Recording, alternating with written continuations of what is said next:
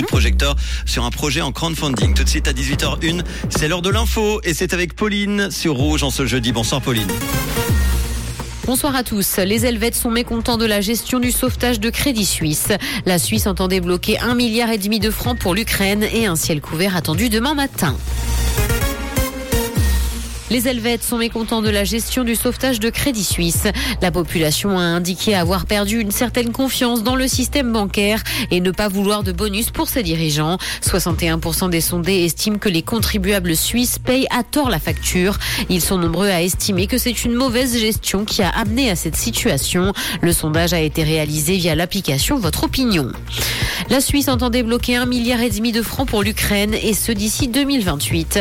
Ignacio Cassis a insisté sur la la volonté du pays de soutenir Kiev sur le long terme lors de la troisième table ronde ministérielle sur l'aide à l'Ukraine à Washington. 300 millions de francs ont été prévus pour les années 2023 et 2024.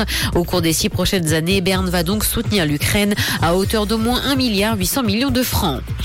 Visite officielle d'Alain Berset en République démocratique du Congo. Il a atterri hier à Kinshasa pour une visite qui doit durer quatre jours. Le président de la Confédération va s'entretenir avec son homologue congolais. Un voyage à l'est du pays est également prévu dans une zone théâtre de violents affrontements. C'est la première fois qu'un président de la Confédération se rend dans le pays pour une rencontre bilatérale.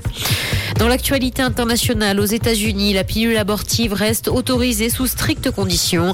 Une cour d'appel fédérale a confirmé provisoirement l'autorisation de recourir aux médicaments, mais en imposant des conditions drastiques. Il va notamment être nécessaire de prendre rendez-vous en personne avec des médecins pour en bénéficier. Trois visites chez un professionnel de santé sont également nécessaires pendant la période de prescription qui sera limitée à 7 semaines contre 10 auparavant.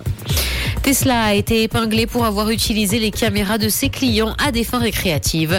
Des employés ont partagé illégalement des images salaces prises depuis les voitures électriques en circulation de la marque. Cette dernière a donc fait l'objet d'une plainte en Californie au nom d'un collectif pour atteinte à la vie privée. Les plaignants réclament des dommages et intérêts à Tesla pour intrusion dans la vie privée, infraction aux droits des consommateurs, rupture de contrat ainsi que négligence. Streaming, la nouvelle plateforme Max promet une série Harry Potter.